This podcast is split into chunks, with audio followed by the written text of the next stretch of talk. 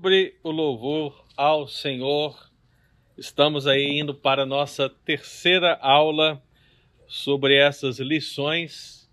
E meu querido, o intuito dessa, desse exame do Salmo 103 é possibilitar que você entenda que o louvor ao Senhor é muito mais do que você ficar de pé aqui durante o momento de cânticos da igreja e cantar. Né? Louvar é muito mais que isso. Adoração é algo que vai além do culto público, vai além do ajuntamento solene. Então, nós, como crentes, a gente precisa entender essa realidade. Então, estudar os Salmos, e especificamente o Salmo 113, vai nos ajudar muito. Então, para aqueles que não estavam aqui, aqueles que estavam aqui, nós já meditamos versículo 1, 2, 3 e 4. Hoje meditaremos versículos 5 e 6. Mas eu queria que nós lêssemos todo o salmo para que nós possamos aqui contextualizar. Amém? Amém? Então, assim diz o texto: Aleluia! Louvai, servos do Senhor, louvai o nome do Senhor. Bendito seja o nome do Senhor, agora e para sempre. Do nascimento do sol até o ocaso, louvado seja o nome do Senhor. Excelso é o Senhor, acima de todas as nações, e a sua glória acima dos céus. Quem há semelhante ao Senhor nosso Deus, cujo trono está nas alturas, que se inclina para ver o que se passa no céu e sobre a terra?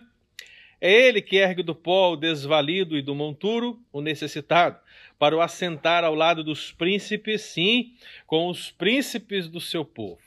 Faz que a mulher estéril viva em família e seja alegre mãe de filhos. Aleluia. Glória a Deus. Vamos orar, queridos. Eu sei que o presbítero já orou por todos. Mas eu queria que nós fizéssemos uma oração agora em termos de classe. Queria que você fechasse seus olhos e pedisse a Deus para falar o seu coração. Você pode fazer isso? Feche seus olhos, vamos falar com Deus. Pai querido, a semana, Pai, chegou ao fim e tantas experiências tivemos, ó Deus, e é bem possível que, olhando o Senhor para nós aqui, encontre corações despedaçados, encontre corações alegres, Encontre, ó Deus, muitas circunstâncias diferenciadas e extremas, porque, ó Deus, como povo de Deus, vivemos o muito que esse mundo pode oferecer de diversas perspectivas. Mas uma coisa é certa em toda e qualquer situação, Pai. Sabemos que o Senhor está conosco. Sabemos que o Senhor nos acompanha. Sabemos que o Senhor fala e nos ensina pela palavra do Senhor. Então, independentemente, ó Deus, de como nos sentimos nessa manhã, Pedimos ao Senhor que fale o nosso coração, que através dessa palavra nós nos sintamos fortalecidos para que possamos te louvar. Se tudo vai mal, para que possamos te louvar. Se tudo vai bem, em nome de Jesus. Por isso, abençoa o nosso coração nessa escola dominical, em nome de Jesus. Amém. Muito bem, meus amados, então vamos caminhar. E eu queria fazer aqui uma recapitulação, porque temos aprendido muito acerca de aleluia. Tem sido uma palavra poderosa para nós, né? E você já entendeu que a palavra aleluia não é uma palavra em português. Ela é uma transliteração de um termo grego, que por sua vez é a transliteração de um termo hebraico. Então está ali para que você saiba muito hebraico, né? Aleluia! É assim que se diz. Aleluia! Aleluia! Por que você diz aleluia? Porque você está louvando a Iá. E você sabe quem é Iá? Agora você sabe. Quem é Iá? É Deus, o Senhor. Iá é um, uma forma abreviada do nome de Iavé, que por sua vez é aquele nome que é cantado naquela canção que cantou no ano passado, né? Iê, iê. A gente precisa linkar essas coisas, irmão, porque senão o povo se perde, né? Falta conhecimento. É, olha, não é mentira, viu? Mas teve gente que chegou perto de mim para falar que achou que aquilo eram palavras soltas ao vento. Sabe quando você está cantando e alguém fala assim, iê, iê, uou, a pessoa acha que iê, uou, era isso. Eram palavras soltas. Mas não são palavras soltas. É, é o nome de Deus que você está cantando. Então, louveiar é isso. E eu achei interessante, curiosamente, você sabe que tem muitas igrejas por aí, né? E essa, é, eu, tomei conhecimento essa semana de uma igreja que tem um nome interessante. Eu não procurei saber, eu, mas eu acho que é. Vou me arriscar a dizer que é. Mas a igreja se chama Ya Church. Ya Church. É. Aí, você não sabia. Se você, se você chegar lá, num canal no YouTube ou numa rede social e procurar Ya Church, você, talvez você não sabia, mas agora você sabe. O Ya vem de onde? De? Yahvé. Né? O Senhor. Então eu achei interessante. Ya Church. Eu falei, rapaz, vamos misturar hebraico e inglês e vamos falar em português para as pessoas e realmente o povo de Deus de toda tribo, língua e nação, né? aleluia, né? Glória a Deus. Então, esse é o sentido de aleluia que temos aprendido aqui. E nós depois situamos esse grupo de aleluias, porque você diz Halel, Yah, ou seja, você está louvando a Yahvé, você está louvando a Deus. E eu disse para os amados irmãos que esse grupo de salmos, que tem esse louvor a Yahvé, ele foi chamado de Halel egípcio, porque ele se refere a uma festa que aconteceu inicialmente no Egito. Qual é o nome dela? Hã? Páscoa. muito bem. Então, quando você vê essa expressão, Halel egípcio, você sabe que é egípcio porque se refere a uma festa que foi instituída no Egito, a Páscoa. E que salmos são esses, pastor? São o Salmo 113 e o Salmo 118.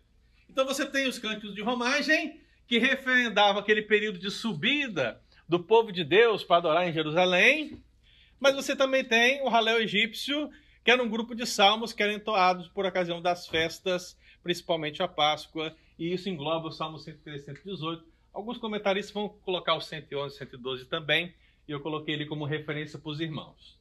Então, a festa da Páscoa, a festa das semanas e a festa dos tabernáculos, elas, elas eram festas que tinham um ritual, e nesse ritual haviam músicas que eram entoadas, e essas, dentro dessas músicas que eram entoadas, o Salmo 113 e 118, ele envolvia o aspecto da Páscoa. E agora eu não vou falar, quero que vocês falem para mim como recapitulação. Isso significa que na Páscoa, quando esses cânticos eram cantados? Quem sabe a resposta para essa pergunta? Quando esses cânticos eram cantados na Páscoa? Quando você chegava com um ovinho de chocolate? Hã? Gente, não é possível.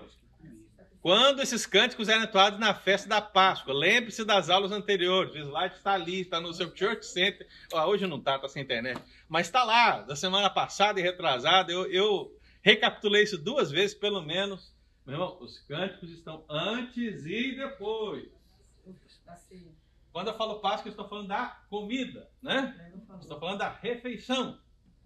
Então ninguém come a Páscoa cantando, porque seria uma falta de educação gigante, um senso de destemor para com a festa, né? Muito estranho, inclusive, mas se cantava antes e se cantava depois. Então se, se, se cantava os cânticos 103, 114 antes e se cantava 115, 118 depois. E aí eu fiz aquela ponte com a Páscoa neotestamentária, a Páscoa em Jesus, quando Jesus institui a, a Páscoa, ali com os seus discípulos, a Bíblia diz que, tendo cantado um hino, saíram para o Monte de Oliveiras. Aí, se você perceber esse detalhe, a partir desse estudo você já entende que a palavra hino que aparece ali do grego é uma palavra que tem a ver com uma canção religiosa, não necessariamente no singular, que se refere que foi cantado pelo menos depois alguma coisa. E qual é a sugestão que eu dei para os irmãos? E Jesus cantou. Iê, iê, eu. Não necessariamente. Mas ele cantou aleluia, né? Ele cantou aleluia, porque nós estamos falando dos salmos do Halel, do Halel egípcio. Então, se tem uma coisa muito comum entre esses salmos, é que a maioria deles fala aleluia. Tanto que os judeus, durante a Páscoa, na recitação dos salmos do Halel egípcio, eles faziam sempre assim uma, aquilo que na presbiteriana é muito comum, né? Sabe aquela ideia de leitura responsiva? Acontece muito na igreja presbiteriana, né? Ainda bem que estão lendo a Bíblia, pelo menos, né? Então, o, o, quem está aqui na frente lê um versículo, quem está aí sentado lê o outro. Aí você faz com homem, faz com mulher, eu leio primeiro, eu leio ímpar, eu leio par, e assim a gente faz e vai respondendo. Isso acontecia também durante a, a festa da Páscoa, fazendo com que a palavra aleluia fosse lida pelo menos 123 vezes. Aí você vai falar para mim, pastor, mas o que, que isso me importa? Importa saber, meu querido, que o mais importante para o judeu, mais importante para o povo de Deus, na festa de Páscoa, em relembrança à saída do povo do Egito, era dar louvor a Deus. Então, repetir 123 aleluia nesse contexto significa dar toda a glória a Deus. A glória é de Deus, o louvor é para Deus, tudo é para Deus, a essência é Deus, é Deus, é Deus. E isso vai em franca oposição ao hoje. Porque hoje você não canta aleluia com essa profundidade, mas você canta para Deus dizendo que você é a casinha preferida do Senhor. Queria ver quantos já ouviram, né? Você é a casinha preferida. Ainda faz aquele, né? Eu entendo, irmão, sabe? Sinceramente, eu não sou como Marcel, né? Não sou como Marcel. Eu entendo o sentimento da pessoa, eu entendo a poesia da pessoa, sabe? Eu entendo o que ela quis dizer, mas eu também entendo que é força a barra. Entendeu? Forçou a barra demais. Eu entendo que é ridículo. Né? Então, às, vezes a pessoa, preste bastante atenção, não julguemos as pessoas no inferno, tá? Mas às vezes a pessoa ela tem uma ignorância tão grande em relação aos temas bíblicos que naquilo que ela canta ela não percebe que ela está indo em oposição ao que o texto da Sagrada Escritura diz, né? Então é complicado. Então tá, tem essa ideia. Por outro lado, aleluia, aleluia, aleluia, fica parecendo também culto de igreja pentecostal. Que o povo fala aleluia, aleluia, aleluia, não tá nem, nem sabe o que está acontecendo. Ah, eu achei que você ia falar culto infantil, né? Tá igual. Aleluia, aleluia, aleluia, aleluia. Glória a Jesus. Meu povo sabe. Mas assim, por que, que a, a, a nossa irmã Helena está falando disso? Porque às vezes também há essa ideia de palavras com poder, né? Então se usa muito a palavra como jargão. Né? E, e, não é isso que Deus está procurando, irmão. Deus não está procurando jargões, Deus não está procurando ritos, Deus não está procurando lugares, Deus está procurando adoradores que o adorem em espírito e em verdade. Ou seja, que tenham uma verdadeira intimidade com Ele e que cantem ou adorem de conformidade com a verdade. Não do jeito que eles querem, eu acho. Então, se vamos cantar, temos que cantar aquilo que o Senhor nos ensina. Não aquilo que eu acho que é, né? Eu não sou a casinha preferida de Deus. Eu acho que se Deus quisesse habitar, a última casa que ele escolheria seria a minha pessoa. Eu não acho que eu tenho condições de receber a glória de Deus. Aí entra aquele outro problema, né, Vitor? Se a Shekinah de Deus descer sobre mim, não conseguiremos ficar de pé, né? Vamos cair. vamos ser, vamos ser destruídos. Né? Então, meus queridos, nós entramos aqui na nossa primeira lição, que foi a lição do Salmo. Foi qual? Vamos juntos? Louve ao Senhor. Estudamos isso e entendemos que a repetição das palavras aleluia enfatiza a primazia desse louvor, algo que tem que vir primeiro na nossa vida, o que está de plena, consci... plena relação com aquela pergunta do breve catecismo, catecismo maior, que é frequentemente é, é, repetida no nosso meio. Ninguém fala da pergunta número 2, mas a 1, um, rapaz, essa ela sempre está presente. E qual que é a 1? Um? Qual é o fim principal do homem, né? E você já sabe a resposta. Glorificar a Deus e gozá-lo para sempre. Então a repetição tem a ver com isso. Ela tem a ideia da primazia. Depois o salmista falou do tempo do louvor e falou que o tempo é agora e para sempre, ou seja, não tem um tempo determinado a não ser todo o tempo. Então tem aquela outra canção que diz assim: Em todo tempo eu louvarei o Senhor. E pouca gente sabe a canção. o tempo do louvor. Também falamos do lugar do louvor. E algumas pessoas diziam: é em Samaria que devemos adorar, outra pessoa, não, é em Jerusalém que devemos adorar. não, em Uber, não, em Cambridge, não, em East Boston. Não, meu irmão, o lugar do louvor é do nascimento do sol até o ocaso. O salmista vê o movimento do sol de oeste, de leste a oeste, do levante ao poente, ele contempla esse percurso do sol e ele diz: debaixo desse mover do sol, em qualquer lugar, louve o Senhor. A não ser que você encontre um lugar fora dessa relação do sol, né? Ou a não ser que você seja muito literal e diga para mim, pastor, se eu estiver na lua, então eu não vou ter que louvar o Senhor. Não, pelo amor de Deus, irmão, não é esse o caso.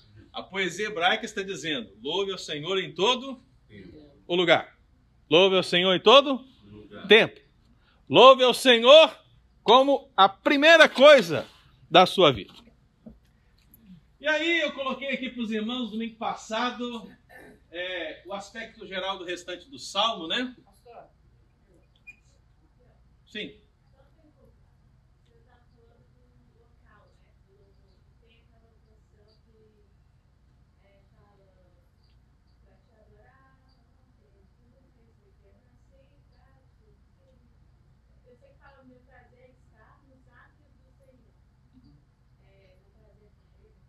Os atos tem? Salmo 89.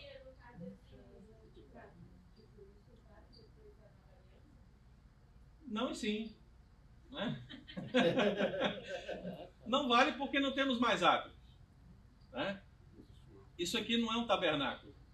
Não é um templo de Salomão. A não ser que você vá em São Paulo. Né? aqui não é o templo de Salomão, né? Então o que, que o ato era? Havia um ato interior, o ato exterior, ou seja, o povo de Deus, quando ia adorar, haviam repartições. Onde estava uma parte do povo, onde estava uma outra parte do povo, e onde estava o estrangeiro. E havia onde estavam os levitas. Então era tudo separadinho, né? Essa relação não existe mais hoje. Uma vez que Cristo rasgou o véu de alta a baixo, não existe mais separação. Agora, homem, mulher, escravo, livre, todos têm acesso né, à presença do Senhor. Então, na canção, o que ele faz é relembrar o salmista Davi, né? Quando ele lembra o salmista Davi, no contexto de Davi eram átrios, né? quando ele pensa então estar na presença do Senhor, ele usa a palavra átrios para falar do lugar de adoração, do templo. Ele quer estar ali nos átrios, né? Ele quer estar ali na presença do Senhor. Então eu quero imaginar que a pessoa que escreveu a música, ela fez essa associação e ela canta poeticamente falando disso, né? Mas a explicação ela precisa ser dada se você vai cantar isso, porque não existem mais atos, né? É, ele, ele é uma contradição, porque ele começa a música em Espírito é verdade e não fala de atos, né? É, ele junta miscelânea de versículos, é. né? Ele junta miscelânea. Quando você junta uma miscelânea de versículos sem explicar, acaba que acontece isso. Né? Então não é errado. Eu não sou Marcelo. Né? Não, é... não é errado você cantar é, é, Atros nesse sentido. Porque Atros é um, é um símbolo, é uma poesia de algo que representa a habitação com Deus, né? Estar com Deus. Ok? Quem falou aqui? Não, mas não tá falando.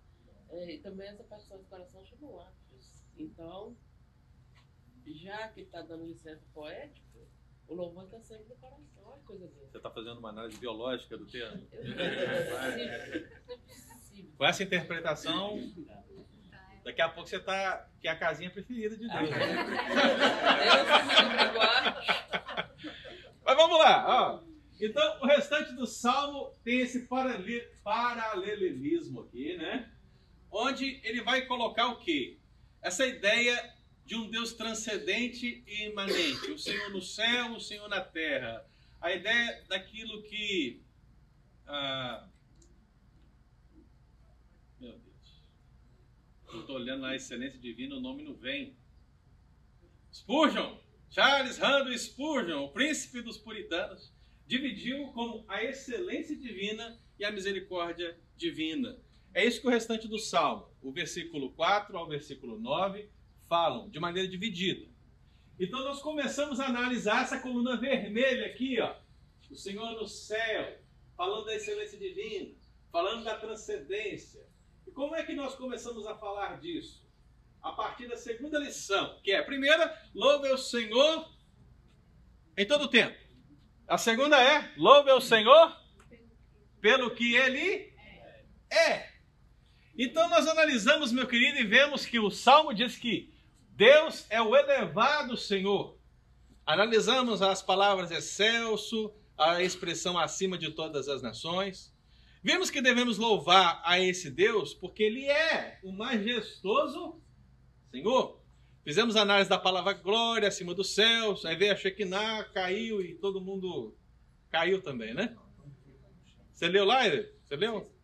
Okay. Ficou claro lá? Ah, ok. Muito bem. E hoje daremos continuidade, irmão.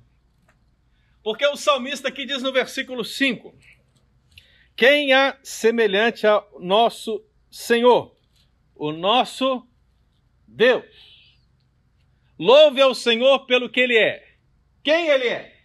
Ele é o incomparável Senhor. Ele é o incomparável Senhor. Tem outro Deus igual ao nosso Deus? Responda essa pergunta, meu irmão. Não. Não há entre os deuses semelhante a ti. Agora, o ideal seria responder biblicamente, né? Porque se você lê a Bíblia, o que, que você percebe, principalmente no contexto do Antigo Testamento? Você percebe que há uma forte, um, um forte ensino da parte de Deus em todas as suas ações a fim de demonstrar que ele não é como os deuses das nações. Ele não é como os falsos deuses. Ele não é como os ídolos feitos pela criatura, com material de fundição. Então, meu querido, você começa a ler a Escritura e você percebe que Deus o tempo todo vai dar essa ideia. O homem, por sua vez, quer comparar o Senhor a alguma coisa. Então, o povo que sai do Egito, né? Ele cria aquele bezerro de ouro e ele não diz que esse bezerro de ouro é o Deus fulano. Ele diz: Esse é o Senhor que te tirou da terra do Egito. O homem quer comparar Deus a alguma coisa. Mas Deus é incomparável. Então a pergunta: quem há semelhante ao Senhor? ela ecoa na vida de Micaías. No nome de Micaías, né? Porque é, o nome de Micaías significa quem há semelhante ao Senhor, né? Os nomes têm significados abençoados, né? O que não muda muito no nome de Miguel, aquele que é o arcanjo, né? Poderoso, príncipe, líder dos anjos. Miguel, quem há como Deus? É o significado do seu nome, né? Quem há como então você percebe, meu querido, que na, na, em variados textos bíblicos e mesmo em nomes, Deus deixa claro que não há ninguém, absolutamente ninguém, nenhum Deus, nenhum homem, nenhuma criatura semelhante a Ele. Porque se houvesse, seria Deus. Deu para entender? Quem é Deus? Deus é eterno. Deus é onisciente, onipresente, onipotente, sabe Deus é tão transcendente quanto imanente. imanente. Deus é o juiz supremo. Pode começar a colocar, e aí você, depois colocar uma lista na coluna A, aí você vai na coluna B e escreve assim: Deus e semelhante. Você não vai encontrar. Porque os deuses feitos à imagem da criatura são falhos, são tão humanos como, e mesmo que manifestem um poder aqui e acolá, no intuito de representar algo que o homem não compreende, eles são limitadíssimos. Já assistiu alguma coisa aí sobre deuses? Você fica assim, tem até um filme aí que lançaram recente, Deuses do Egito, alguém já viu esse filme? Pai, que loucura, né? Eles mostram um poder, mas é um poder limitado. Eles sempre estão limitados a alguma coisa limitado a um plano, limitado a uma área, limitado a uma situação. E Deus, meu irmão, não está limitado. O Senhor da igreja, ele é único. Não há ninguém que possa ser comparado. Então, quem está aí com o Salmo 89, versículo 6, lê bem alto. É hora de ler os textos, hein, irmão? Vai preparando aí. Salmo 89, 6. Quem está?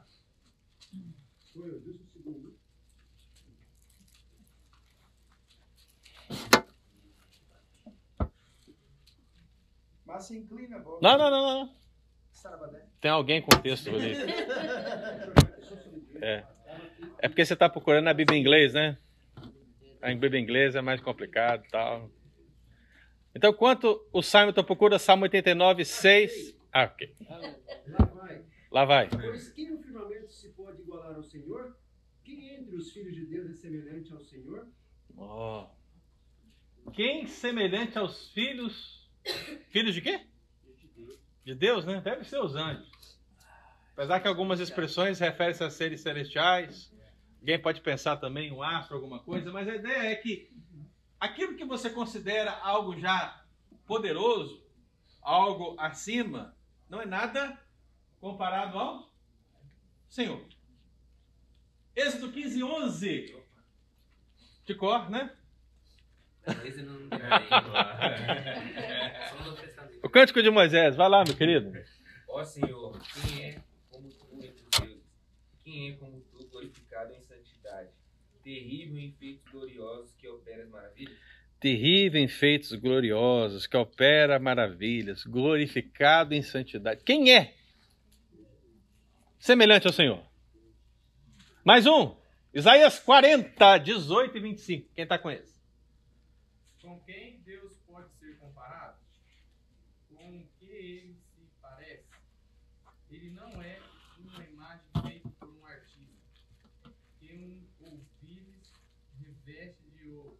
Você está lendo o 20, 19? É o 18 e o 25. Ah, 18 e 25? É. Então vamos dar. Com quem Deus pode ser comparado? Com que ele se parece? O 25.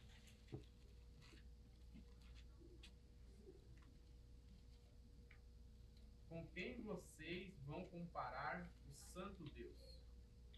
Uma boa pergunta, né? Com quem compararemos? Se você quiser ler algo, um discurso, irmão, sobre a incomparabilidade do Senhor, leia Isaías 40, 41. Se não me engano, até o versículo 6, 41. Ali está um discurso do profeta, a visão de Deus de uma maneira incomparável. Então, eu sintetizei alguns versículos para que a gente pudesse, é parte do discurso.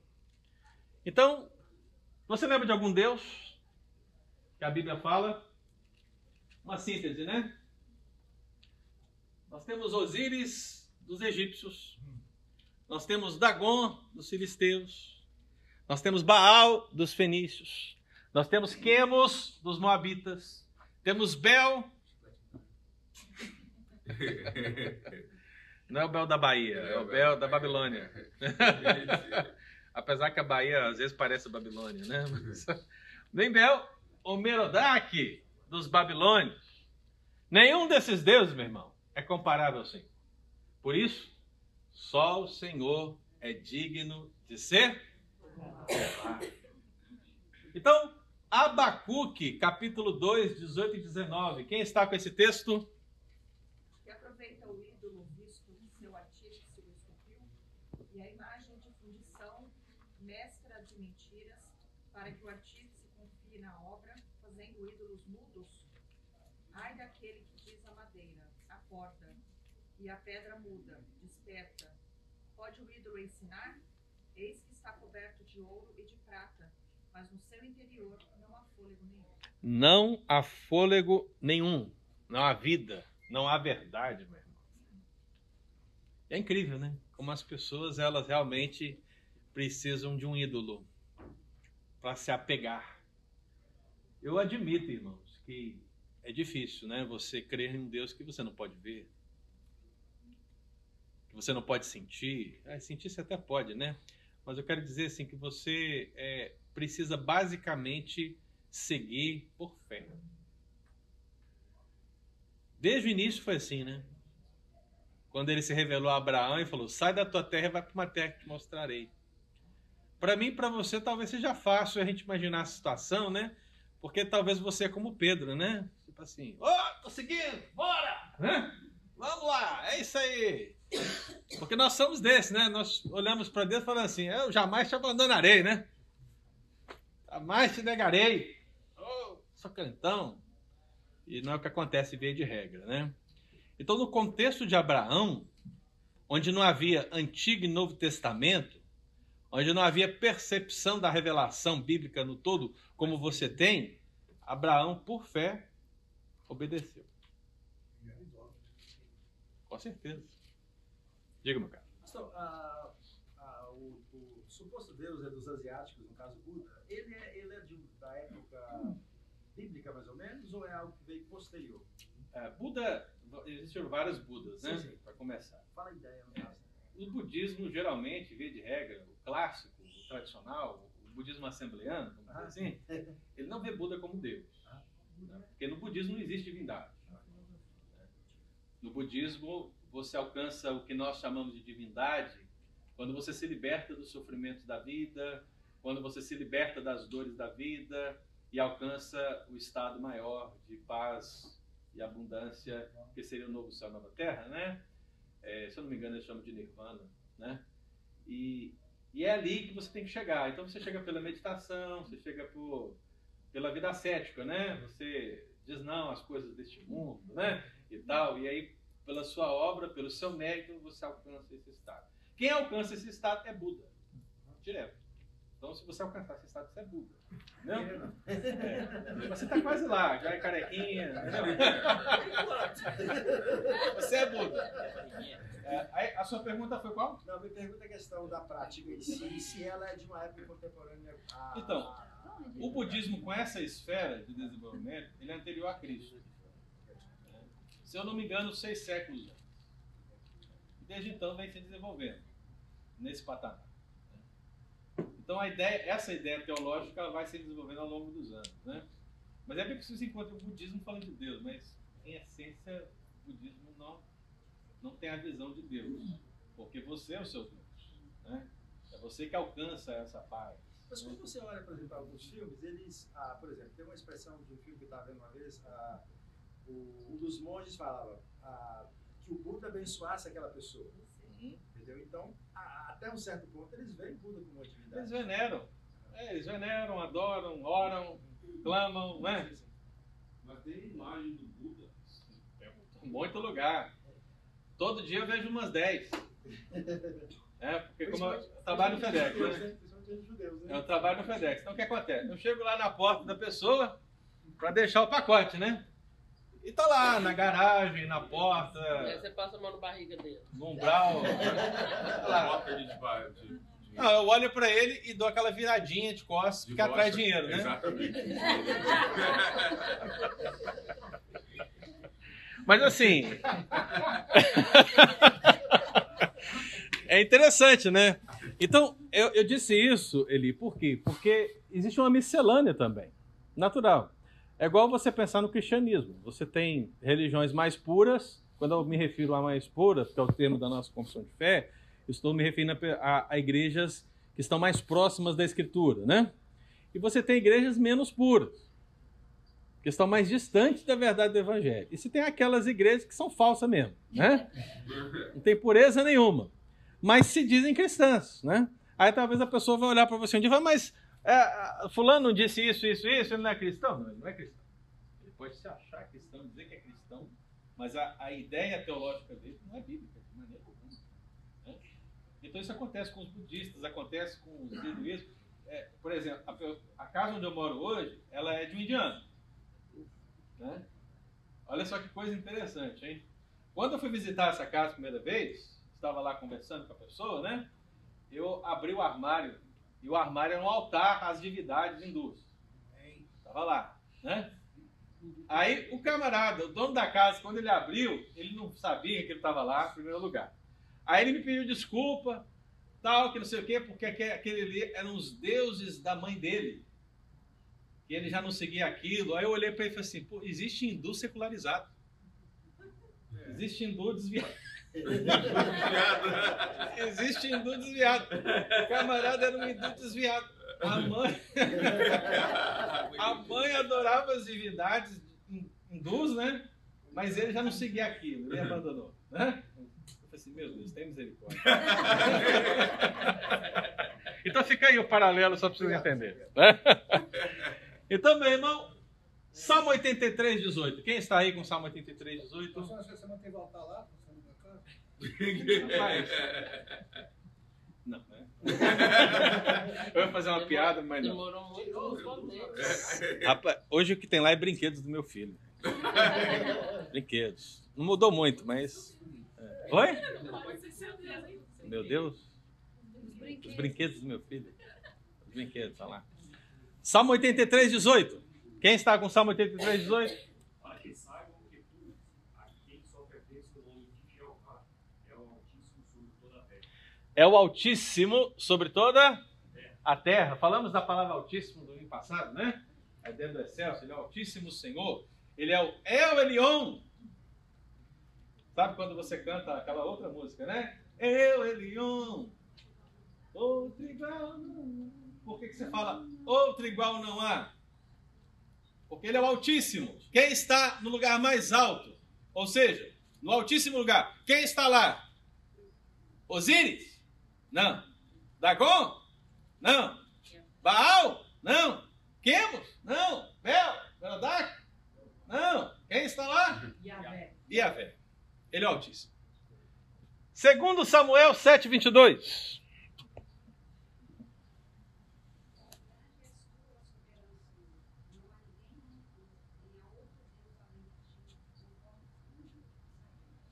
Não há ninguém como tu, né? Tem uma canção que a gente fala isso também, né? Você percebe que aquilo que a gente canta, que está alinhado à Escritura, está alinhado com o Salmo também, né? Que a gente fala digno de glória e de louvores, né? Aí você fala, porque grande és tu, maravilhas fazes tu.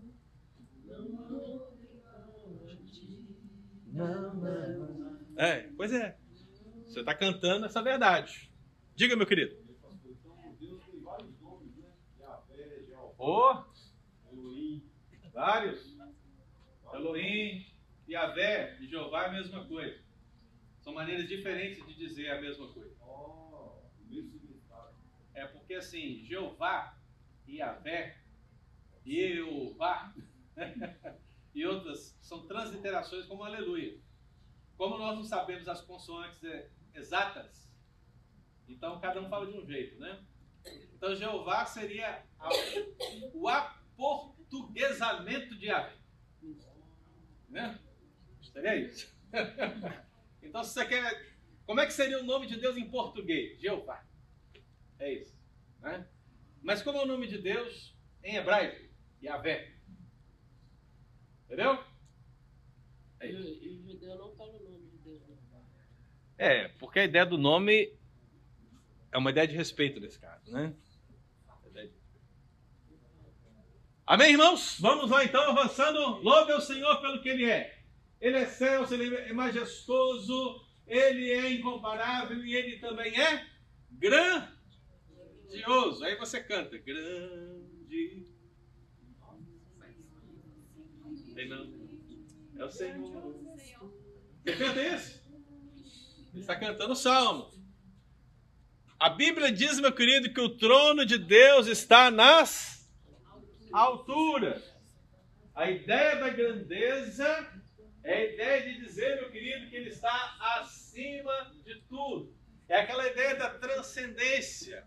Aquilo que é inatingível para o ser humano. Eu não posso alcançar. O budista acha que eu posso alcançar, né?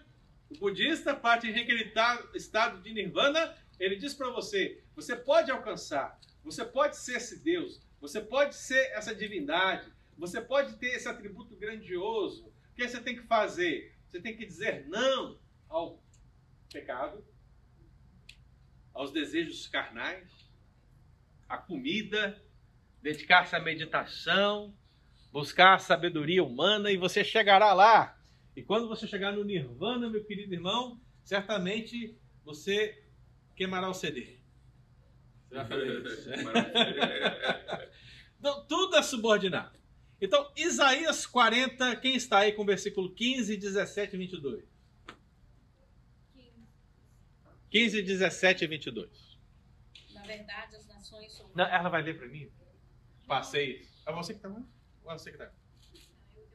Ah, ok. Então é você. Na verdade, as nações são como a gota que sobra do balde. Para eles são como o pó que resta na balança. Para ele, as ilhas não passam de um grão de areia. Vamos só olhar essas comparações. O que é uma nação? Pensa no tamanho do Brasil, pensa no tamanho dos Estados Unidos. Veja o tanto que você conhece dessas nações. Quantos estados você conhece? Quantas cidades você conhece? Aí, o que Deus está falando? As nações do mundo, diante dele, são como um pingo que cai do balde.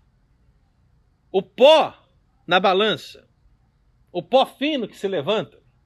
Você percebe? Ele se coloca acima. Ele é o grandioso. Pode continuar. Diante dele, todas as nações são como nada. Para ele, são sem valor e menos que nada. Um vácuo, né? Como um vácuo. Sim, 22. Ele se assenta no seu trono, acima da cúpula da terra, cujos habitantes são pequenos como gafanhotos. Ele estende os céus como um forro e os arma como uma tenda para neles habitar. Ah, então veja que ele está sentado sobre a redondeza da terra. Amém? Perguntas? Redondeza da terra. Ah. Terraplanista. Eu sabia que alguém ia perguntar. Foi combinado, isso foi combinado. Foi combinado, né? Foi, foi, foi. Irmãos, redondeza da terra, né?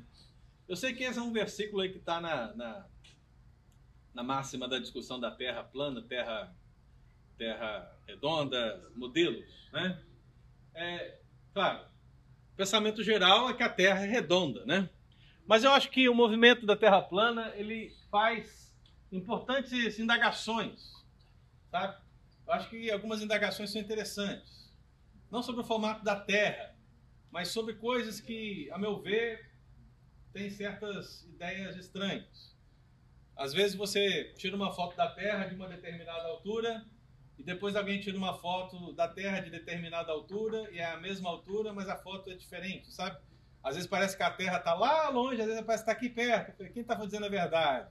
Né? É uma ou é outra? né? Então, o que eu digo para os irmãos é que é, tenham sempre uma mente crítica.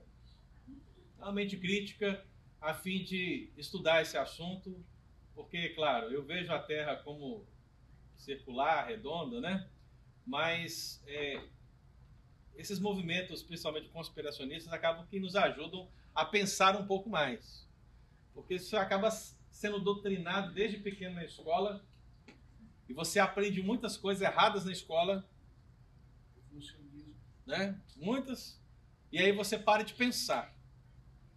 Então eu, eu considero que esse movimento da Terra plana é interessante porque nos faz pensar um pouco em algumas coisas. Mas o texto em si, ao falar da redondeza, ele pode colocar essa situação de duas perspectivas. E na minha perspectiva, não se trata de globo aqui. Não se trata de globo. Na verdade, se você pegar todas as referências e traduções, eu acho que somente uma vai traduzir como globo. E essa que traduziu como globo errou feio. Nossa, errou, errou muito. A ideia da palavra hebraica é a ideia de circular. Vem da ideia de circundar. Sabe quando Josué ele rodeia a cidade, sete vezes? Rodeou a cidade? É, a ideia é circular. Então a ideia do, do salmista é uma ideia é, horizontal, em primeiro momento. O círculo do horizonte que está diante dele, então ele está olhando horizontal, ele não está olhando global, ele está horizontal. O círculo do horizonte, dado o movimento celestial do Sol, né? Esse horizonte todo ele contempla e ele, de, ele diz: Deus é grande sobre isso. A segunda perspectiva, circular também, coloca o círculo da posição vertical. Então o círculo não está assim, deitado como uma pizza, mas ele está em pé, como um meio círculo, formando como que uma abóboda e o termo clássico muito importante ser dito, né? Um domo. Um domo, uma cúpula.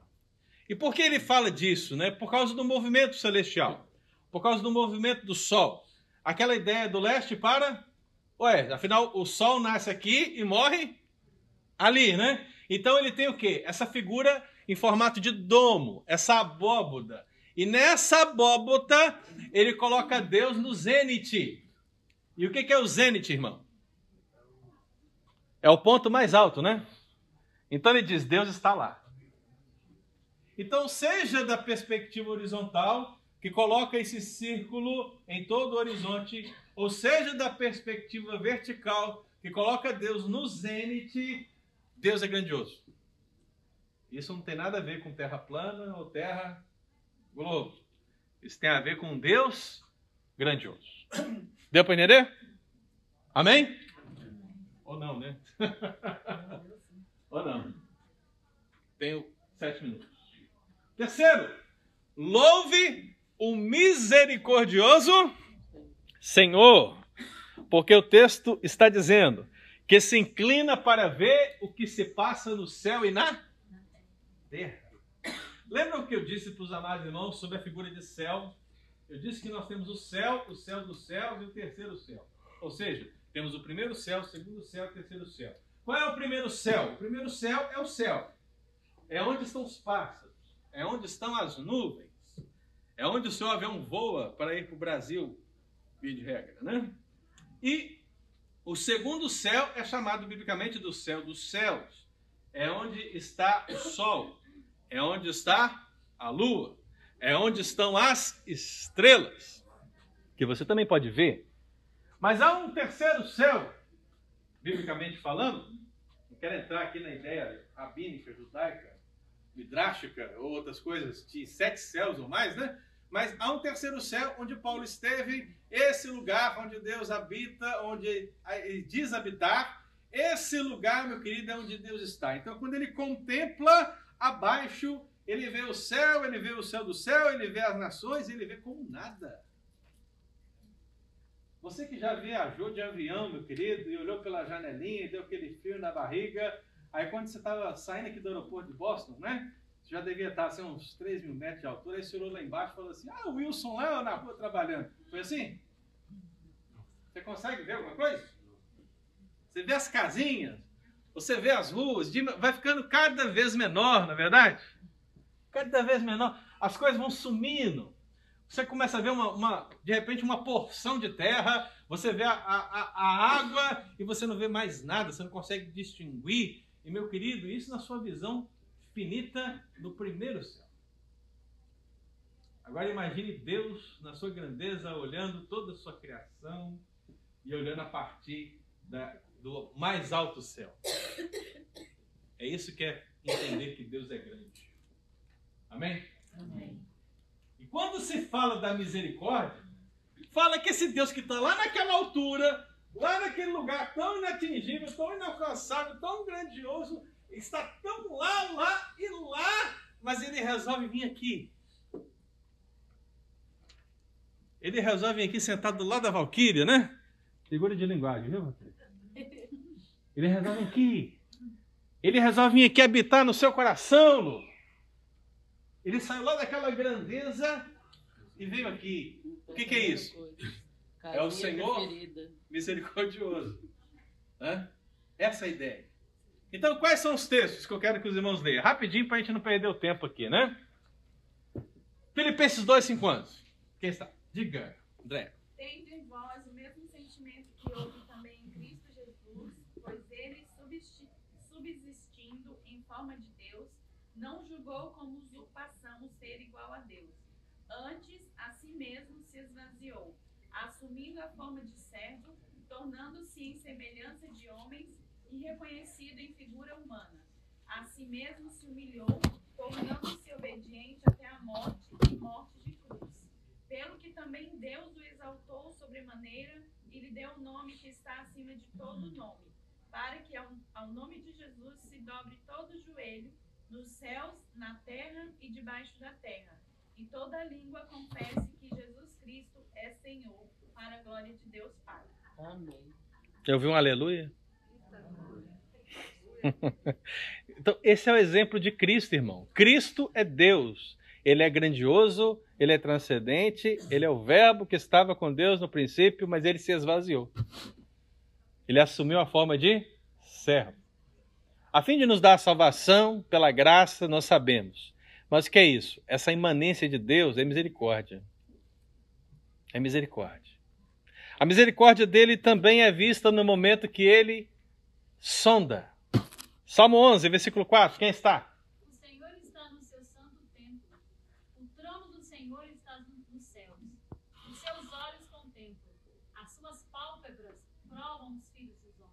As suas pálpebras provam, as suas pálpebras sondam.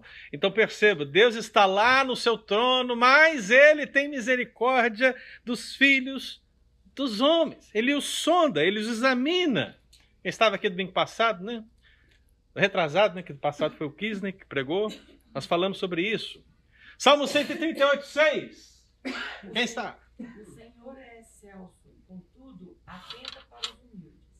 Os soberbos, ele os conhece de longe. A palavra excelso remete a altíssimo. Ele é altíssimo, mas ele atenta para os humildes. Então, um Deus tão grandioso, meu querido irmão, mas que se atenta para os humildes, seus humildes servos.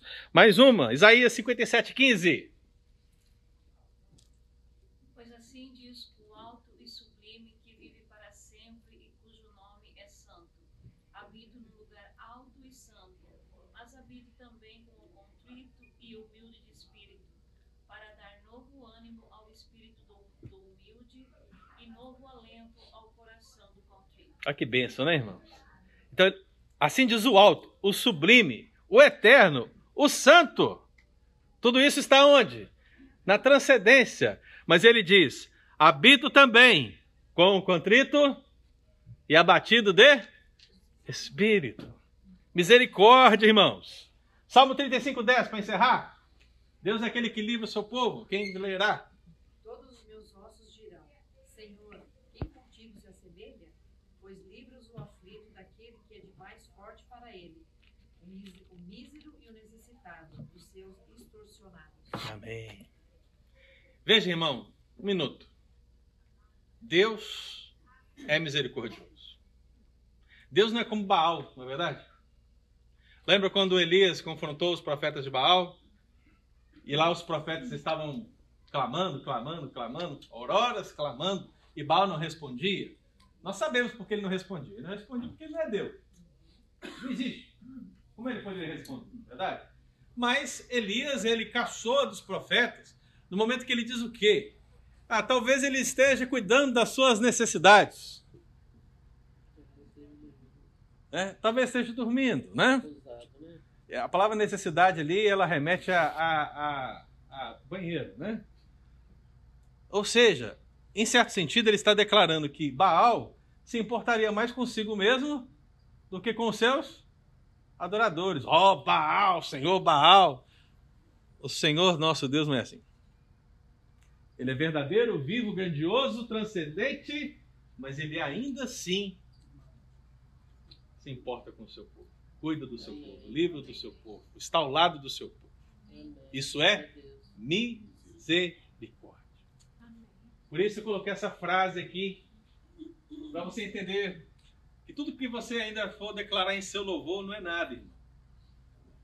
Comparado ao que lemos nesse salmo, uma gota de louvor é um agradecimento que não se compara a um oceano de misericórdia. Se você conseguiu entender 10% que foi falado aqui, meu irmão, lembre-se, o seu louvor ainda é muito pouco comparado ao que você deveria dar a Deus. Amém? Domingo que vem, então, temos a nossa última parte, né? Eu espero você aqui para a gente finalizar esse salmo em nome de Jesus. Vamos ficar de pé, queridos, vamos orar.